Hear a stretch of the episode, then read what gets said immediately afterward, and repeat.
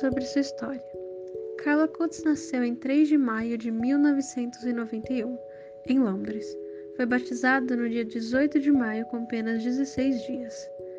Em setembro desse mesmo ano, seus pais mudaram-se para Milão.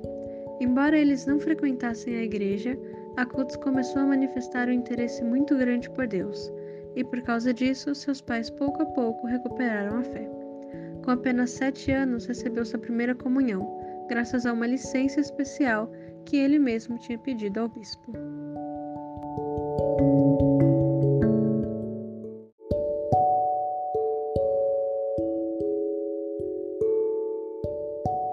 Olá, meu nome é Rebeca e eu vim detalhar um pouquinho mais sobre a história e a caminhada do beato Carlo Acutis.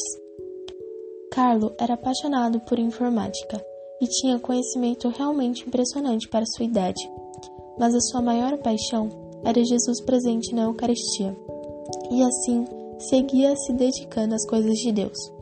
Além disso, participava da Santa Missa todos os dias e fazia adoração ao Santíssimo Sacramento antes ou depois da missa. A escolha por Deus levou Carlo a fazer grandes atos de renúncia. Algumas pessoas que eram próximas de Carlo diziam como ele sabia relacionar e desapegar os bens materiais, mesmo sendo jovem. Acutis se confessava com frequência e falava que, assim para o balão subir, ele precisa descarregar o peso, também a alma, para subir ao céu, precisa livrar-se de todo e qualquer pequenos pesos que são os pecados veniais. Rezava o terço todos os dias e dizia: A Virgem Maria é a única mulher da minha vida. Carlo nunca negou sua fé no colégio e convidava seus amigos para ir à missa e voltar para o Pai. Em um caderno, ele escreveu: A tristeza é o olhar voltado para si, e a felicidade é o olhar voltado para Deus. A conversão é simplesmente mover o olhar de baixo para o alto. Basta um simples movimento dos olhos.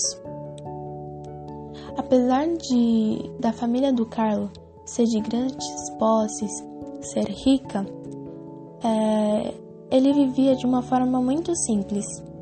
Com suas economias, comprou um saco de dormir para um mendigo que ele sempre via em seu caminho para, o, para a igreja.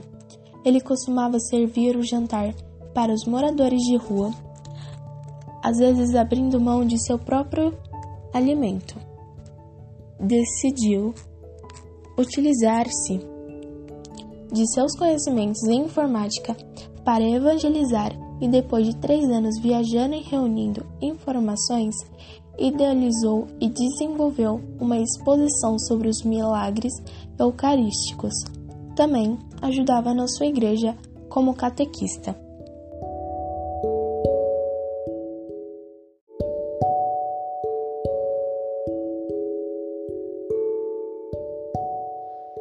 Beatificação. Sua fama de santidade espalhou-se rapidamente por todo o mundo e em 12 de outubro de 2012 foi aberta a causa para sua beatificação e canonização.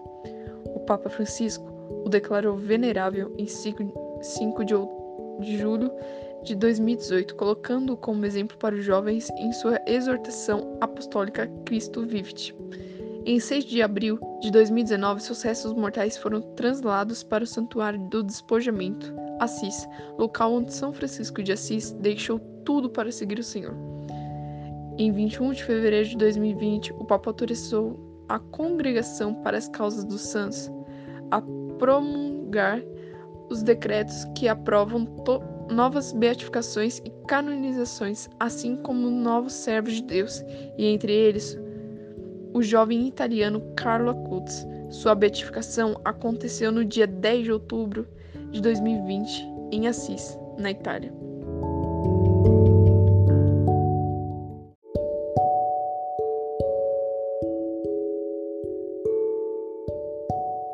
Em outubro de 2006, foi diagnosticado com uma leucemia fulminante do tipo M3. Ofereço ao Senhor todo o sofrimento que terei de passar pelo Papa e pela Igreja, para que eu não passe pelo purgatório, mas vá direto para o céu. disse Carlo a seus pais. Faleceu poucos dias após ser diagnosticado, no dia 12 de outubro de 2006, com apenas 15 anos de idade. Dois dias antes, pediu para receber os sacramentos da unção dos enfermos e da comunhão.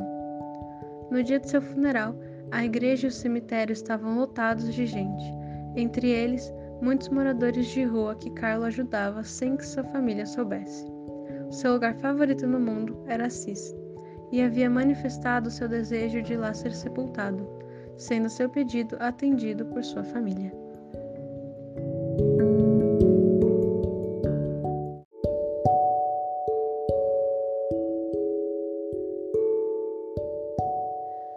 Frases de Carla Kutz.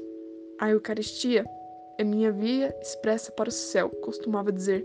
Nós temos mais sorte do que os próprios discípulos que conviveram com o próprio Jesus há dois mil anos. Para nós encontrarmos com ele é só entrar na igreja. Jerusalém está aqui de nossas casas. Todos nós nascemos originais, mas muitos morrem como fotocópias. E por fim, julgar a igreja é julgar a nós mesmos.